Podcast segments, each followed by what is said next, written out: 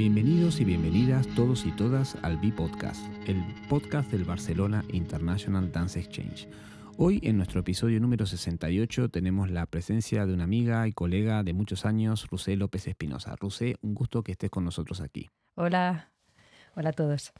Bueno, no te vamos a preguntar dónde estamos porque estamos juntos en Barcelona, este, pero sí lo siguiente que te vamos a preguntar es un poco lo que le estamos preguntando a todos este año, que es eh, antes de contar qué haces, que haces un montón de cosas, es quién eres, ¿sí? ¿Cómo te definirías? No quién fuiste o quién serás, sino cómo, cómo, cómo te definirías hoy. ¿Quién es Rusé? Mm, pues, bueno, yo soy bailarina, soy coreógrafa y creo que soy alguien que tiene mucha, mucha curiosidad y mucha imaginación y muchas ganas de jugar. Genial. ¿Y dónde está esa curiosidad y esas ganas de jugar hoy día? Em, ¿a, nivel, ¿A nivel profesional o a nivel de imaginario? Yo creo que a nivel personal estaría bueno porque generalmente todos los que vienen aquí primero hablan un poco de lo que son y luego de lo que hacen, ¿no? Así que, ¿dónde está tu curiosidad, esa, esa vitalidad que tenés tan tuya? A ver, por un lado está, evidentemente, está siempre el cuerpo y, esa energía que a veces no me la acabo y mm. tengo que direccionarla hacia algún lado. Entonces me pongo a bailar.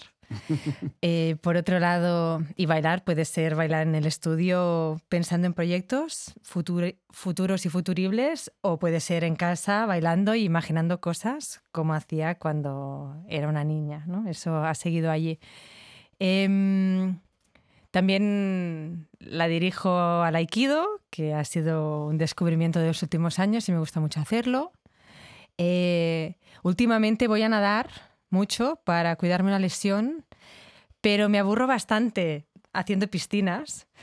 Y la verdad es que hay todas las mujeres mayores haciendo aquagym al lado y les tengo envidia porque las veo por debajo del agua y pienso es que a mí me encantaría que me dejaran un carril libre en la piscina para poder jugar y bailar en el agua, ¿no? Como cuando era pequeña. No sé, también leo bastante, mm, miro mucho hacia el cielo. Em, hace poco eh, me regalaron, mi familia me regaló un telescopio, entonces por las noches miramos el cielo, estoy aprendiendo un poquito. Y también miro mucho las aves, también tenemos prismáticos y guías. Mm. Y, y bueno, em, estoy un poco en activismo de, de, la defensa de las rutas migratorias y, y eso, em, no sé. Eh, sí, y además hay algo siempre que tengo como una...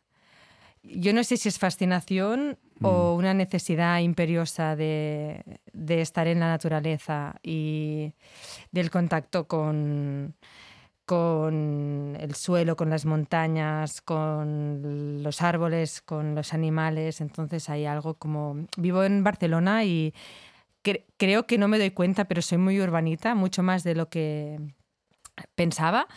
Pero por otro lado tengo una necesidad muy grande de estar rodeada de, de lo que es esencial para mí. Entonces siempre que puedo me vuelvo al pueblo y camino por el bosque. Bueno, hablabas de, caminar, ¿no? Al final y de mirar al cielo. Te quería preguntar, ¿qué, ¿qué ves cuando ves al cielo? ¿Te buscas a ti? ¿Buscas, además de las estrellas o de las constelaciones, qué, qué hay en esa, en esa mirada que busca hacia arriba? Mm, bueno, primero, creo que el, la capacidad de observar a, a largas distancias, ¿no? Mm. porque vivimos en un entorno, sobre todo si vives en la ciudad, de distancias cortas, el horizonte desaparece porque siempre hay edificios.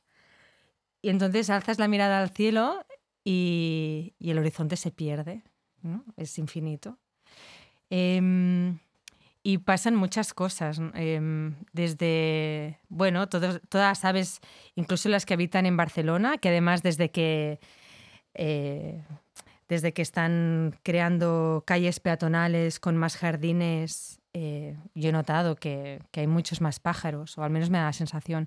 Mm. Entonces miro mucho, miro todas las aves que tenemos, las endémicas y las que han venido después, cómo construyen los nidos, cómo se alimentan, ¿no? como el paso de las estaciones, cómo van pasando los las mismas bandadas, ¿no? las mismas especies con sus rutinas que van cambiando a lo largo del año. Eh, creo que ahora es una época que pasan las cotorras, mm. las, las, bandadas de cotorras, y tengo la sensación que son adolescentes que van en grupo aprendiendo el mundo, a descubrir el mundo en el que viven. ¿no? Em, y luego, si miras un poco más arriba, depende en qué momento, ves las migraciones. Mm. Y ahí es cuando te quedas en aliento porque, porque es una pasada lo que mm. hacen, ¿no? Y ves el, bueno, el trabajo en equipo y el apoyo mutuo mm.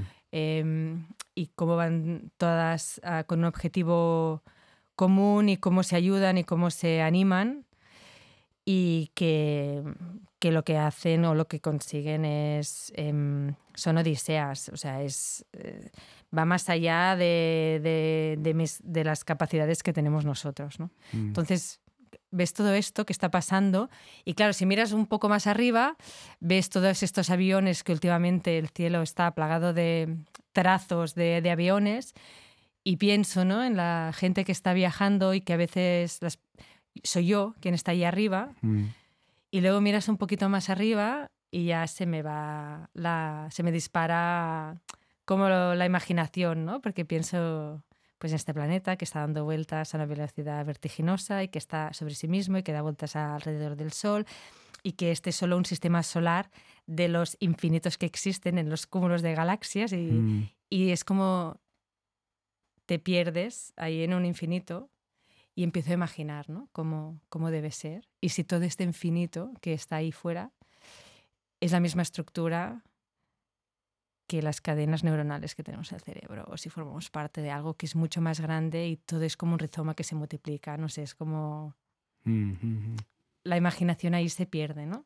Y bueno, y es fascinante para mí que existan todas estas posibilidades. Entonces, cómo depende de dónde llevas la atención, eh, tu perspectiva del mundo y la realidad, pues se enfoca en algo muy cercano a ti o hacia adentro de ti o un poquito más allá, un metro de ti o a dos metros, o se puede perder en el infinito. Y todo esto está pasando a la vez.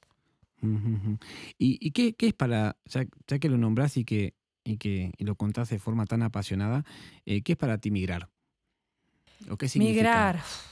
Migrar es eh, ir de, de, un lado, ir de un lado a otro, ir de un lugar a otro lugar. Em, empiezas tu camino en un lugar y, quizás puedes quedarte durante mucho tiempo, durante toda tu vida, o quizás por tus intereses, eh, como fue mi caso, o por tus necesidades vitales, o como en el caso de muchas personas, básicamente para poder sobrevivir, comer y que no la maten, se tienen que ir a otro lugar.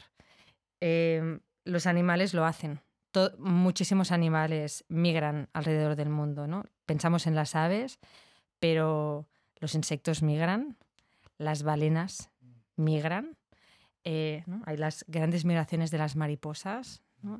Em, entonces, como, bueno, el mundo es uno y tú buscas el lugar en el que puedas desarrollar aquello que necesitas, ya sea eso, tus intereses, tus trabajos, tu trabajo o tu sustento, o para poder mantenerte en vida, ¿no? en el caso más extremo. Em, y a veces las migraciones mm, pueden ser como muy apasionantes porque vas a un lugar de expectativa, como fue en mi caso, por ejemplo, que yo me fui a estudiar a Holanda, o pueden ser eh, muy tristes porque son despedidas y no sabes si vas a poder volver. Claro, claro. Hay muchas capas de migraciones, ¿no? Muchísimas.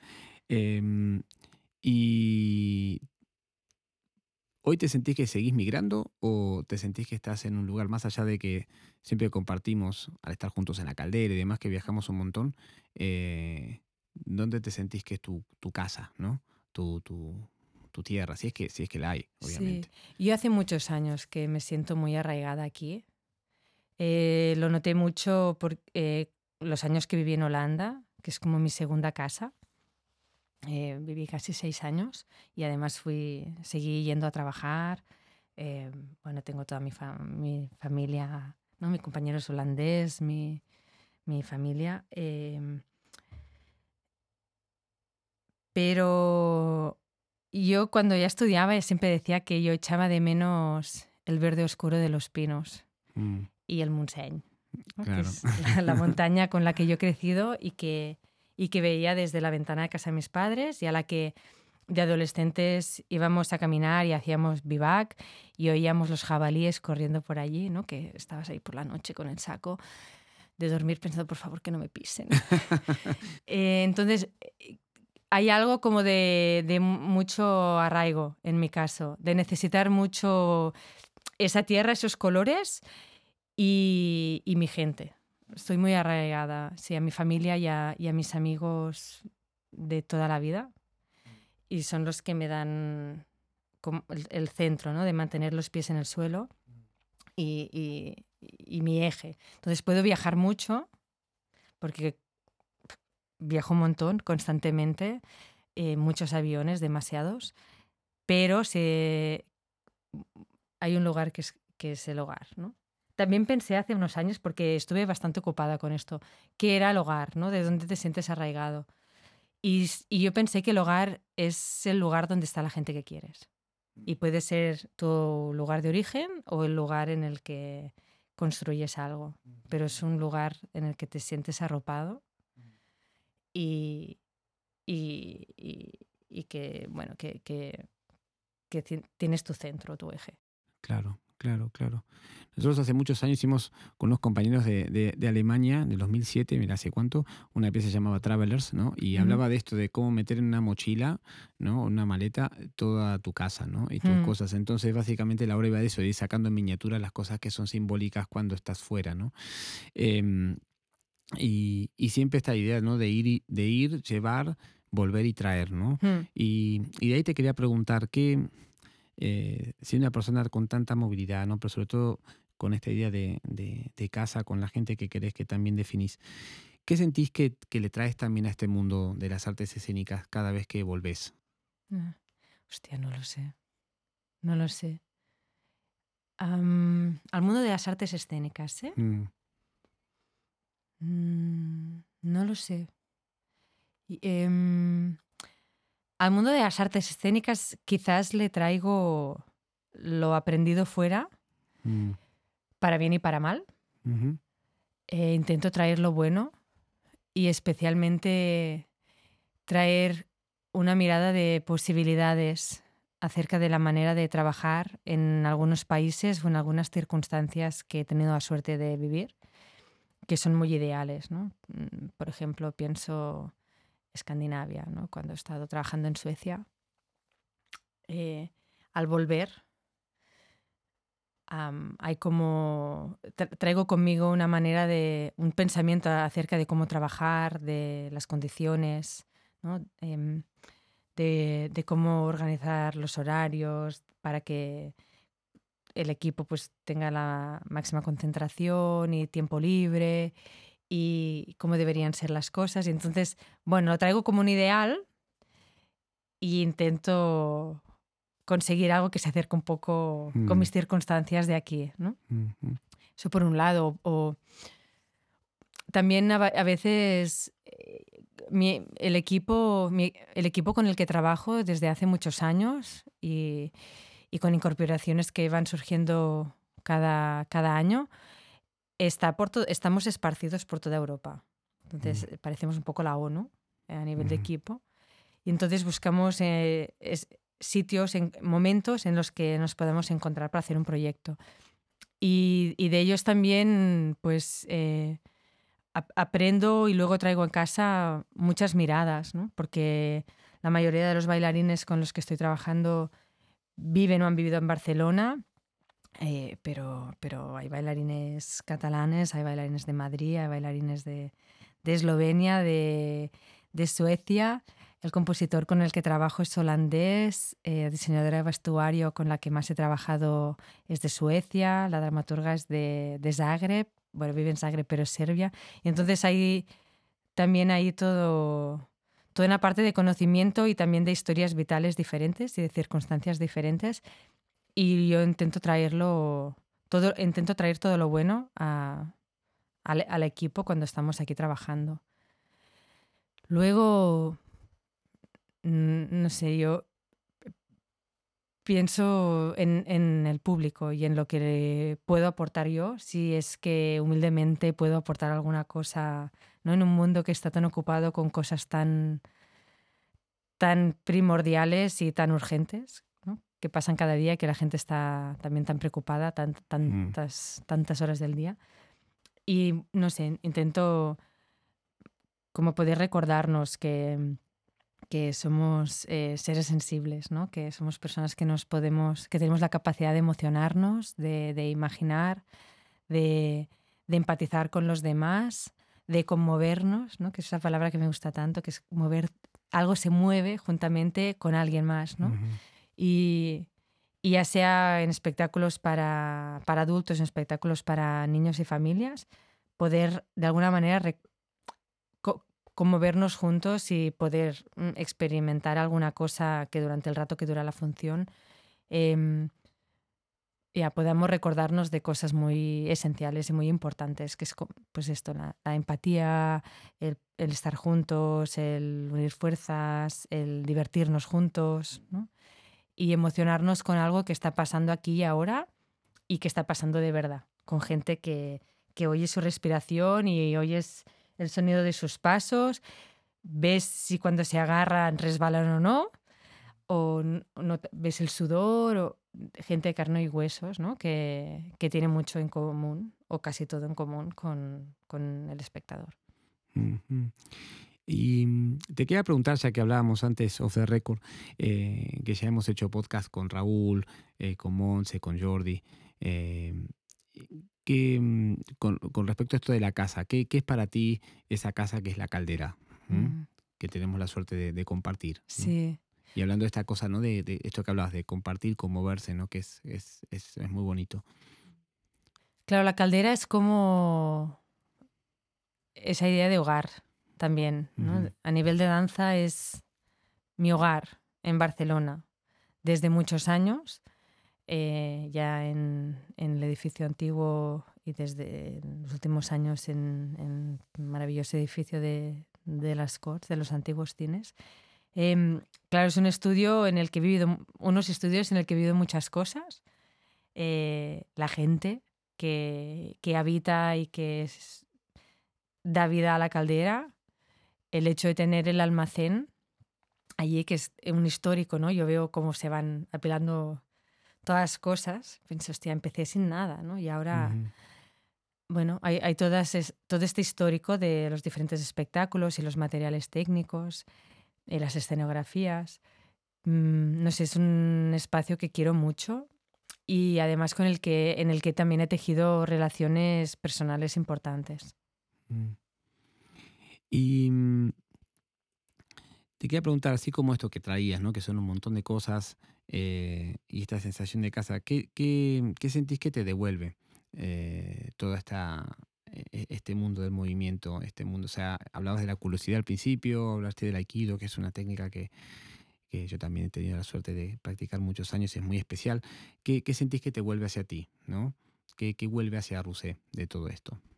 Bueno, primero de todo, creo que es lo que me da centro y bienestar y centro. Mm. Porque cuando no me muevo, lo paso mal. Em, es como que hay algo que se distorsiona en mi percepción de, de, las cosas, el tiempo y la realidad.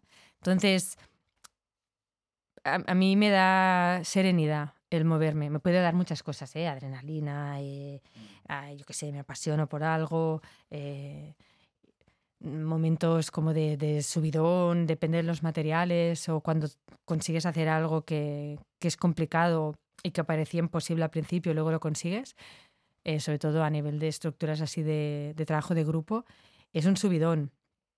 Pero a nivel personal, cuando necesito pensar, yo me tengo que poner en movimiento. Entonces, o me voy a caminar o me voy al estudio a moverme, ¿no? Y si la gente a veces me pregunta, ah, ¿estás haciendo proyecto nuevo? Estoy pensando. sí. es, una manera de, como de poner el, pensamiento en marcha. Mm. Sí, y además, al principio era una sensación que tenía como que me funcionaba y con los años me he ido dando cuenta que es así. Mm. O sea, en realidad es como cuando estoy muy eh, dándole vueltas a algo, digo, me, voy a me voy al estudio a bailar, me muevo un poco y seguro que encontraré respuestas. O sea que eso a nivel personal es una necesidad imperiosa. Mm. Em, por otro lado, claro, para mí es el privilegio de poder seguir jugando. Es como mm, la, las ganas de jugar de cuando era pequeña, ¿no? Y los puzzles y, y los legos y los recortables y los mundos imaginarios que me montaba. Y ahora puedo hacer esto y es mi trabajo.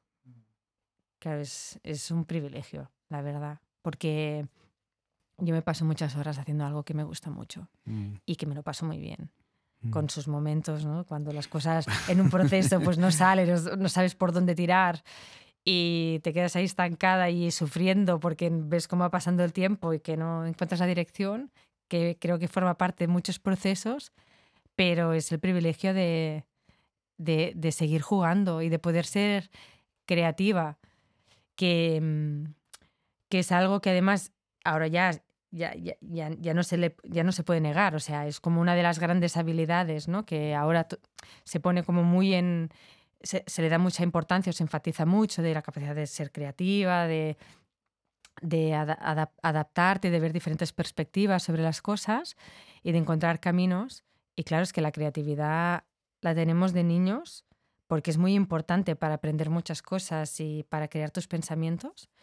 Y, y desarrollar ¿no? posibilidades y, y luego eh, de mayores es como que nos, nos, hicieron creer que esto se tenía que, que, acotar, porque era una cosa de niños, pero ya sean profesiones creativas eh, a, nivel artístico como científicas, un, científico, una persona, un científico o una científica tienen que ser muy creativos porque están investigando algo que ahora mismo no existe pero ellos creen que, que, sí que puede existir o que, que hay una posibilidad, entonces van a buscarlo. ¿no?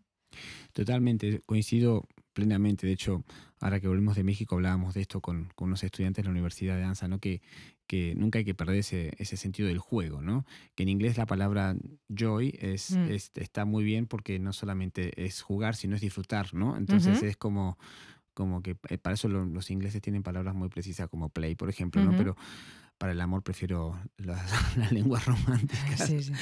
Eh, y, y, te quería preguntar, para ir terminando, con respecto al juego, hablaste de la naturaleza, hablaste obviamente de todo lo que es la pasión que tienes por el movimiento. ¿Qué, qué otras referencias eh, están en ti en estos días eh, con respecto a, esta, a, este lugar de, a, este, a este lugar de juego? ¿sí? Que no vengan solo de la danza o de, o de, de toda este, esta cosmovisión que tenés. Mm. Bueno, por un lado, bueno, está mi, mi, gente, ¿no? Con mm. amigas con las que comparto vida desde hace más de 26 años, por ejemplo, y nos miramos y nos seguimos riendo de los mismos chistes, para empezar, ¿no? Y hay una relación muy juguetona, de, tenemos un humor que ha, ha vivido, muy vivido, ¿no? Y nos podemos reír de muchas cosas. Eh, con, con, esta sensación de, historia compartida. Mm, luego, no sé, jugar. Em, yo a veces aún recorto imágenes de las fotos de revistas, ¿no? Ahora que es todo tan digital, pero justamente hace unos días lo hablaba con, con una compañía de profesión de nada supera eh, en, este, en estos momentos de alta tecnología, para mí y para ella, pues nada supera la fuerza que tiene que tú veas algo en una revista impresa en papel, te parezca que es importante, la recortes y la pegues en una, en una de tus libretas, ¿no? Mm. Yo, me, o sea, yo, yo, aún tengo esa cosa que es como de, de, de, travesura infantil, ¿no? Pero de estar en el avión, que casi no miro las revistas porque ahora básicamente solo te están vendiendo cosas, pero de, de, arrancar páginas, ¿no? porque había visto algo que me gustaba y lo ponía ahí en la, en la libreta y pensaba, esto es para el próximo proyecto, ¿no? pero esta imagen la quiero retener. y, y, y, también en algunas cosas soy como muy, muy básica o esencial, de necesito que mis referencias estén en papel, necesito poder tocar las libretas. ¿no? Eh, las tengo todas ahí ordenadas, además son todas muy parecidas, con lo cual cuando busco una libreta las tengo que abrir porque no sé cuál es. porque algunas tienen los títulos en el lomo, pero a veces no se ve. Ah. Entonces las tengo que ir abriendo y cada vez que las abro es como, hostia, se abre toda la historia ¿no? De, de, esos procesos y veo todas las fotos, todos los dibujos, ¿no? las notas. Que solamente entiendes tú, porque si lo agarra otra persona. Seguramente, seguramente. Porque tengo un amigo mío que siempre dice, el Raúl Minchinela, que, que, que, no es del mundo de la danza, pero siempre se mete con, con, este mundo y lo hace de manera muy asertiva y muy graciosa, que habrá que hacer instalaciones solamente de libretas, ¿no? Y con, y con la traducción, o sea, con un audio que ah, diga qué significa y luego las camisetas de festivales, ¿no? Sí, sí, ah, sí, sí, mira, sí, sí. Hombre, yo eh, esto lo veo como un honor. No, total. Dos, dos o tres páginas de libretas mías estuvieron expuestas en Ars Santa Mónica, en una exposición de el dibujo, ¿no? Como, como medio de, pensamiento, ¿no? y había, pues, dibujos, creo que estaba el cocineros, pintores, eh, no sé, científicos, y estaban ahí mis dibujos, ¿no? De proceso y pensé, bueno, Qué bien. esto es una medalla, ¿no? Que lo veo como, sí, sí, como un, como un cumplido no sé, jugar yo mm, aún, yo cuando veo a las criaturas por la calle, ahí jugando y haciendo ruedas y pinos y... Em, no sé, es como que empatizo mucho y me veo a mí, ¿no? Que es como un viaje así en el tiempo de repente y depende de la confianza pues que tengamos, yo acabo jugando con los niños. Si mm. tengo, si puedo, si hay la confianza, ¿no? Sí. Genial. Pues para ir terminando, em, este año empezamos con un ritual que está muy divertido porque tiene mucho de, causalidad y es que cada, no, que cada, digo por la pregunta que te va a tocar a ti, pero que cada invitado le dejo una pregunta al que sigue. ¿sí? Eh, entonces, eh, antes de hacer la que te dejaron a ti, primero que le dejes vos una a la siguiente. Aunque te spoile un poco, pero no sabes quién va a ser de, las que te nombré. Entonces, ¿qué le preguntarías a la persona que viene para el próximo episodio? Pues, ¿qué, le despierta aún las ganas de jugar? La, pregunta que te han dejado a ti, te la dejó Claudia La Vista, una coreógrafa eh, de México, directora de, la compañía de Elfos y de la, justamente de la Escuela de Profesionales de la Danza de Mazatlán. Y la causalidad viene así. Dice, cuando amaneces, cuando te despiertas, ¿cuáles son tus razones para sonreír? Una, y viviendo en Barcelona, es que oigo los pájaros. Porque vivo en un quinto piso, justo debajo de la azotea, y está lleno de pájaros. Em, otra cosa que me hace sonreír es que normalmente tengo un propósito ya para el día, tengo cosas que hacer y generalmente me gustan. Entonces empecé el día con ganas. Y, y, bueno, pensar en la gente que quiero y en el poder eso, eh, trabajar de algo que me, hace muy feliz. Pues muchas gracias, Rosé, por, por habernos compartido un pedacito de tu vida, darte un espacio dentro de tu este, agitada agenda eh, y es un placer haberte escuchado y, y conocido esta parte tuya. Muchas gracias. Este fue el episodio número 68 del B-Podcast y nos vemos en la próxima.